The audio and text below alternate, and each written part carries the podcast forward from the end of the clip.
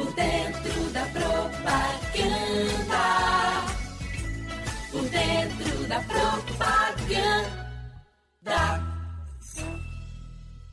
Olá, meu povo, sejam muito bem-vindos ao podcast Maria Bonita, um local aberto a mulheres arretadas e empoderadas. Sejam bem-vindos, pessoal! Eu sou a Carolina Oliveira. E eu sou a Kathleen Ravena. Todas as quartas, aqui mesmo no Spotify, você tem um encontro marcado com a gente e com convidadas que, modéstia à parte, são incríveis. Já sabe que assunto não vai faltar. Teremos hoje a ilustre presença da publicitária Vera Rocha. Vera é um profissional com mais de 30 anos de atuação no mercado publicitário, CEO da Rocha Comunicação e presidente do Sindicato das Agências de Propaganda do Estado da Bahia, Sinapro Bahia. Vera, bom dia. É um prazer imenso ter sua presença no nosso podcast. Conta um pouco da sua trajetória no mercado de comunicação, quais obstáculos teve que enfrentar por ser uma mulher nesse meio. Bom dia, Kathleen. Bom dia a todos que estão ouvindo esse podcast, que tem esse lindo nome Maria Bonita. É, queria dizer a vocês que eu, eu, estou nesse mercado de comunicação há 35 anos e eu vim para cá, é, foi uma coisa meio, meio por acaso que eu acabei parando na publicidade. Eu tinha feito sociologia, trabalhei uns anos no exterior e quando voltei eu queria mudar de área e para jornalismo fiz o curso de jornalismo na Universidade Federal da Bahia. E no meio do curso eu me encantei com a publicidade. Foi assim que eu virei publicitária. É, nesse início de curso eu já tinha uma visão bem clara da, da importância do, e do papel da mulher, porque eu morei na França muitos anos. E lá eu descobri o movimento feminista e ao chegar aqui, me juntei a outras mulheres que tinham vindo de outros países do exterior, como, por exemplo, a Margot, que tinha vindo da Inglaterra, e a Annalise, que tinha vindo do México. Junto com outras mulheres assim, ativistas, nós criamos um grupo que se chama Brasil Mulher. Então, eu já entrei na, na publicidade com, com essa visão de que a gente tinha que lutar pelos direitos da mulher nesse meio. Uma das coisas que me não aconteceram comigo pessoalmente, mas que sempre me chocou na publicidade foi a maneira que a publicidade utilizava a imagem da mulher, né? utilizava a imagem da mulher para vender de uma forma sexualizada, pouco valorizada, era mulher mulata, era mulher gostosa, da propaganda das cervejas, da propaganda é, de carros, enfim. Então, eu, eu lutava já mais no plano das ideias, né, dentro das agências, e me valeu um apelido à época, e me chamavam um grande companheiro que, infelizmente, o câncer nos tirou, que foi Geraldo Walter, e ele me apelidou de Verinha Mulher, porque ele achava que eu estava sempre defendendo o direito das mulheres e a imagem das mulheres nas campanhas. Então foi um pouco assim o começo da minha da minha atividade na publicidade. Eu já entrei, já entrei na briga, né? Já entrei para defender o nosso espaço. Vera, nós lemos que você é formada em sociologia e também em comunicação social. A gente gostaria de saber qual a relação que você faz com essas duas áreas. Olha, eu acho que sociologia é fundamental para dar uma visão humanista, para abrir a visão de mundo né, da pessoa e, e lhe dar informações fundamentais sobre a sociedade. E para mim, me fez, assim, me deu um, uma possibilidade de enxergar o mundo de uma forma extremamente humana, solidária, é, aberta, contra todas as formas de discriminação, enfim, foi é, a ligação com a publicidade é nesse sentido de do aporte de ideias positivas, né, de uma abordagem, uma visão de mundo mais justa. Uma coisa muito importante no Brasil de hoje, onde nós estamos assistindo tantas coisas negativas, sim, como, por exemplo, a proliferação das fake news. Né? Coisa mais cruel você usar um instrumento que deveria ser democrático para o bem, para fazer o mal à, à reputação, à imagem das pessoas, das instituições, né? E, e ferir a verdade, né? Vera, eu gostaria de saber de você. Como você acha que as marcas devem se posicionar diante de uma pandemia como essa que estamos vivendo no momento? Eu defendo a posição de que as marcas elas não devem ser só instrumentos de vendas de produtos e serviços. Elas devem ter um propósito nessa sociedade. Nós vivemos num mundo capitalista, é, que dá liberdade de concorrência, mas que também, no caso específico do Brasil, é um mundo muito desigual, né, onde a distância entre os que têm muito e os que têm pouco é muito grande. Quem morou fora do Brasil, no, em, em sociedades mais capitalistas mais desenvolvidas, vê que essa distância não é tão grande, que as oportunidades são maiores. Então, acho que as marcas, elas, elas têm um papel, elas devem ter um papel social, elas devem ter um propósito. E nesse período de coronavírus, eu acho que eles, as marcas devem dar a sua cota de contribuição ao social.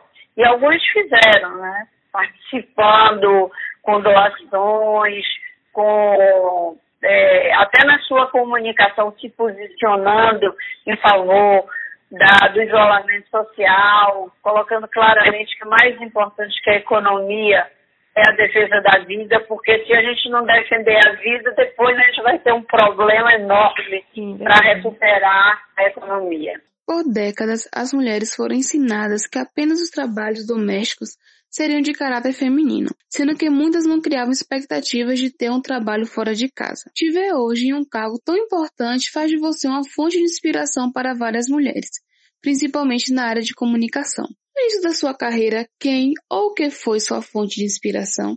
Que pergunta bonita, viu? Gostei muito. Obrigada. Olha, é, minha mãe, uma mulher guerreira, uma mulher de um outro tempo, onde as mulheres só faziam isso que você falou aí, que um papel doméstico, e os homens lhe impunham uma maternidade quase que obrigatória, né?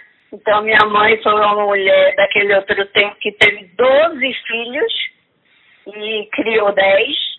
E eu me lembro da minha mãe, quando eu me lembro da minha mãe, você tem uma figura que eu que eu que me inspira, eu digo que é uma leoa. É a leoa porque é forte, porque é voraz, porque é ela que caça, né? Sim. E traz para para para o grupo dela, para a família dela.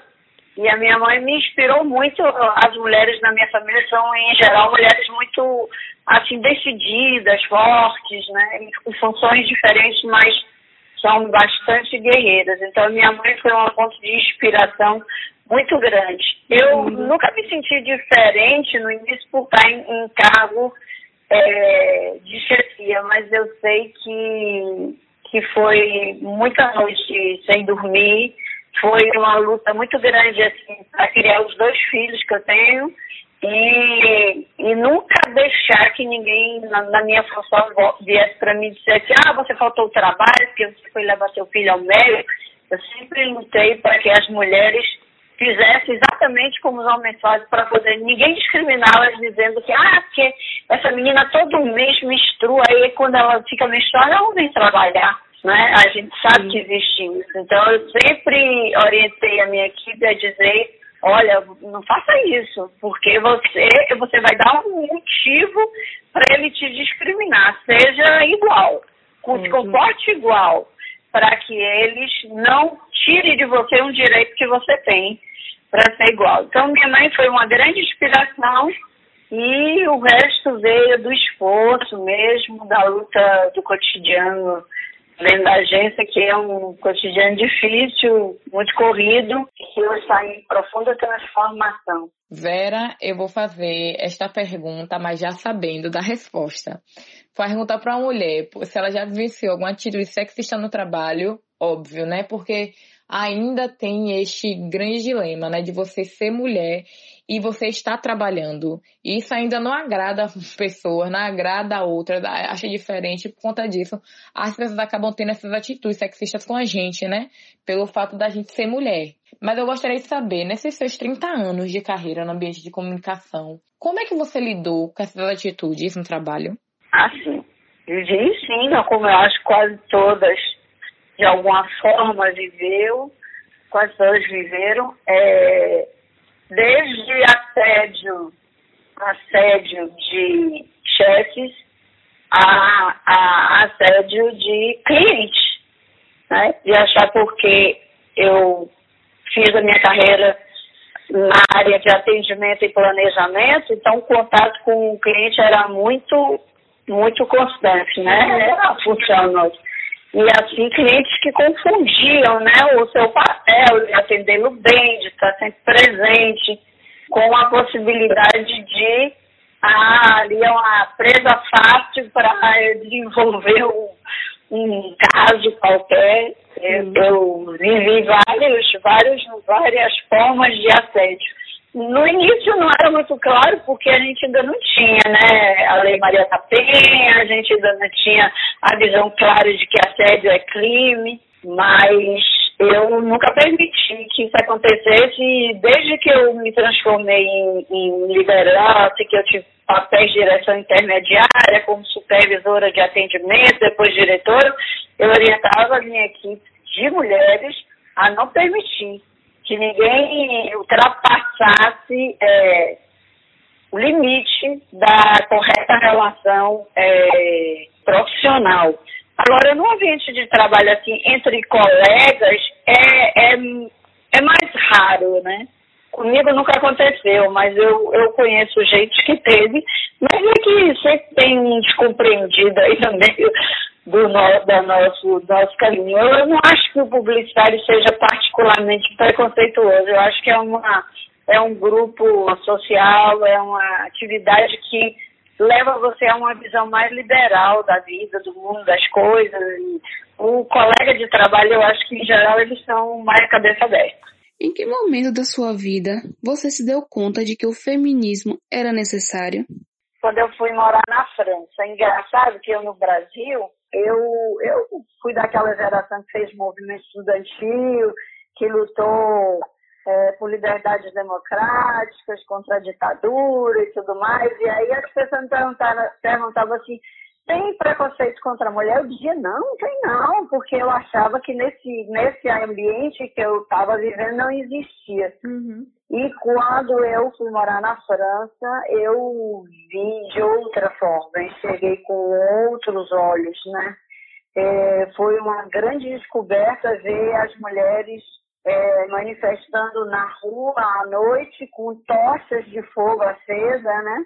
Todas vestidas de branco e é o tema dessa manifestação assim, foi, ficou muito forte na minha vida, sempre ela, Nuit, quer dizer, tomemos a noite, porque havia muita agressão à mulher à noite, as mulheres trabalhavam, vinham para casa de metrô tarde, e nas saídas do metrô, naqueles corredores longos dos metrôs de Paris, é, se escondiam naquela dobradinha e pegavam as mulheres. E aí eu comecei a entender que a violência pode se fazer das mais diversas formas. E eu me liguei ao movimento e comecei a participar da reflexão e vi o grande preconceito que existe é, na sexualidade feminina, como os homens entendem pouco do corpo da mulher, quantas mulheres viveram a vida inteira com um único parceiro e nunca tiveram direito ao prazer, né? Como isso é cruel na vida das mulheres que não têm possibilidade de usufruir de todo o prazer que seu corpo pode lhe dar, né?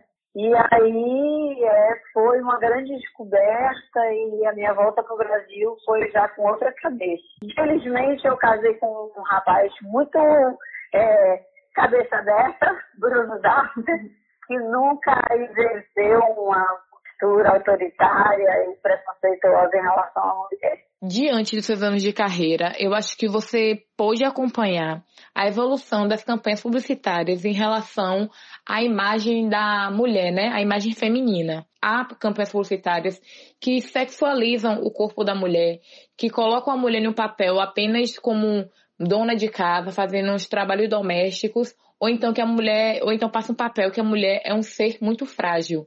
E algumas campanhas elas vêm mudando bastante a visão em relação à mulher, mostrando que a mulher ela pode ser quem ela quiser, quando ela quiser, e que a mulher não é só aquilo, ela pode ser algo mais além.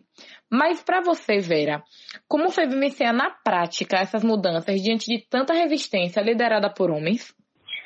É, foi, foi, foi um campo de batalha, né? Foi brigando com eles. Eu me lembro que agora há muito tempo teve uma campanha que a gente teve que fazer, eu não sei que agência eu estava nesse momento, porque eu trabalhei na DIE, trabalhei na DM9, trabalhei na Proteg, e depois voltei minha agência Rocha, né? Mas é, era um período de Copa do Mundo e a gente tinha que fazer uma campanha para uma marca, que eu também não me lembro mais qual era, e, e o comercial era um cara que perguntava para as mulheres assim: Você sabe o que é impedimento? Claro que a mulher dizia não. E a comercial inteira era para mostrar que as mulheres eram absolutamente ignorantes uhum. no que diz respeito ao futebol, que graças a Deus não é tão verdade assim, né? Eu mesmo amo futebol. E aí eu dizia a eles, gente, não façam isso, não façam esse comercial assim, porque vocês estão reforçando a visão de que a mulher não, não gosta de futebol, que ela, ela não entende. E eu fui é, voto vencido e a campanha saiu. O cliente achou maravilhoso. Achou maravilhoso, dava risada, era engraçado rir da ignorância da mulher em relação a normas de futebol. Mas isso aí é leve. Pior é o que se fazia na, nas, nas cervejarias, aqueles comercial de mostrar o grande patrimônio nacional, que é o bumbum da mulher, né? E mostrar seios e sexualidade, que é uma exploração absolutamente indevida da, do corpo e da sexualidade feminina. Mas é, caso a caso, é, a gente foi vendo que isso foi brigando e foi conquistando espaço. Assim como existia também muito preconceito e ainda existe em relação à utilização do negro, na mulher negra, na propaganda do homem negro, da homossexualidade também.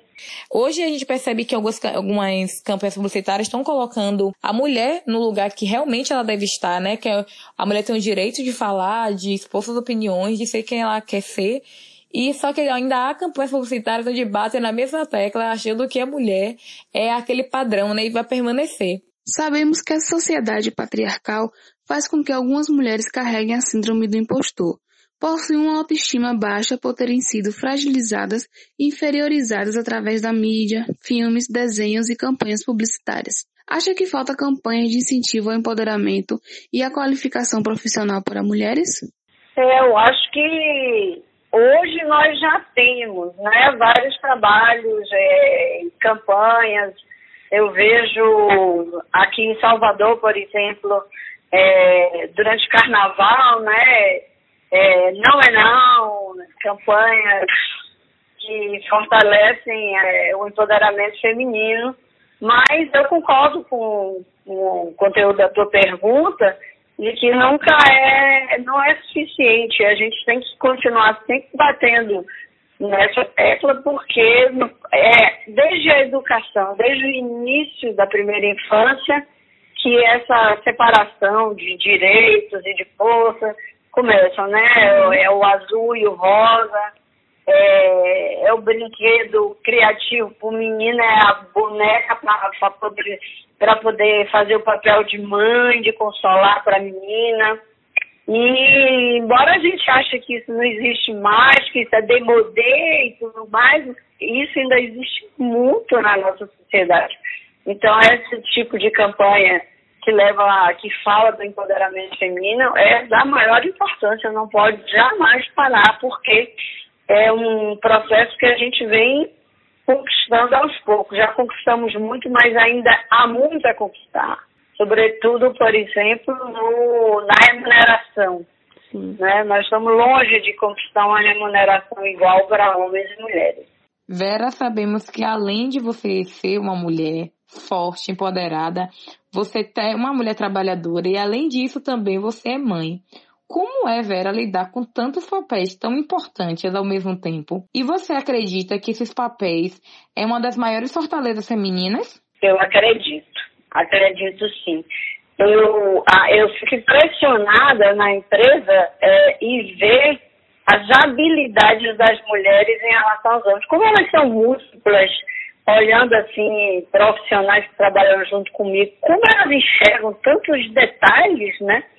Eu sei que eu que eu faço isso também, mas é, é, é interessante quando você está na gestão, percebendo o outro, essa qualidade, né? No caso, na outra, na, na, na colega de trabalho. É, as mulheres, elas têm, por exemplo, um papel muito grande nas agências. A gente fez uma pesquisa agora recentemente no Sinapro sobre o universo da, da feminino nas agências de propaganda associadas ao Sinapro. Ah, foram entrevistadas 53 agências e, segundo uma pesquisa grande que foi feita pela DAP, nós temos 200, 208 agências na Bahia. Então, agências assim, bem estruturadas, né?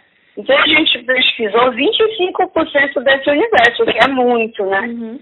E nós percebemos que 50% desse universo é de mulheres. Nós já somos metade do universo das agências de publicidade. E o que é mais interessante é que, na maioria delas, em 75%, em 70% dessas agências já tem mulheres em cargo de chefia. Então, isso significa que a gente teve uma, uma caminhada bonita no meio aí, por exemplo, da comunicação das agências de propaganda, né? Agora, uma última perguntinha para finalizar a nossa entrevista. Você, como a primeira mulher a assumir a presidência do Sinapro Bahia, qual mensagem passa para as estudantes de comunicação e também os profissionais de comunicação que desejam assumir grandes cargos como este? É, eu diria que é preciso investir muito em formação, se possível, estude inglês, porque é, na nossa atividade é muito da, do nosso, vamos chamar assim, dicionário, entre aspas, infelizmente é inglês, porque o brasileiro adora falar uhum. inglês, parece ficar chique. Parece que fica mais chique quando você diz uma coisa em inglês do que em português. É uma bobagem, né? Mas isso fez com que muita coisa na nossa atividade fosse em inglês e tem amor, muita garra na, na decisão de defender suas ideias. A tecnologia é fundamental, é, procure se capacitar em tudo que é de web, porque o mundo, o futuro nosso é, é, é, é digital, né? estamos vivendo uma grande transformação e o nosso futuro é muito digital, então é muito importante se qualificar. E que é a nossa qualificação que vai fazer a gente conquistar um espaço dentro do mercado publicitário. Então, existem qualificações, seja firme quando você assistir qualquer tipo de discriminação, de discriminação aponte. É, a gente perguntou isso na nossa pesquisa, né? Se tinha havido algum tipo de discriminação, e a maioria das agências disse que não, que não assistiram. Mas das, das três que disseram que assistiram, elas chama, duas chamaram os profissionais que fizeram, que praticaram a discriminação e repreenderam, e uma só não chamou porque só ficou sabendo muito tempo depois do ocorrido. Uhum. Então significa que há uma abertura para você é, dialogar isso no seu mercado. Mas para você conquistar um espaço de gestor, de, de coordenador, de de CEO, de chefe, ou ter o seu próprio negócio, ser empreendedor, são esses aspectos que eu falei antes, investir muito em informação. Vera, muito obrigada pela sua participação no nosso podcast. Esse episódio ficou demais, cheio de conteúdo, informações e vivências sobre a mulher no mercado de trabalho de comunicação. Tenho certeza que nossos ouvintes vão amar. Muito obrigada, estou sempre à disposição e obrigada a você pelo convite por dentro da propaganda por dentro da propaganda.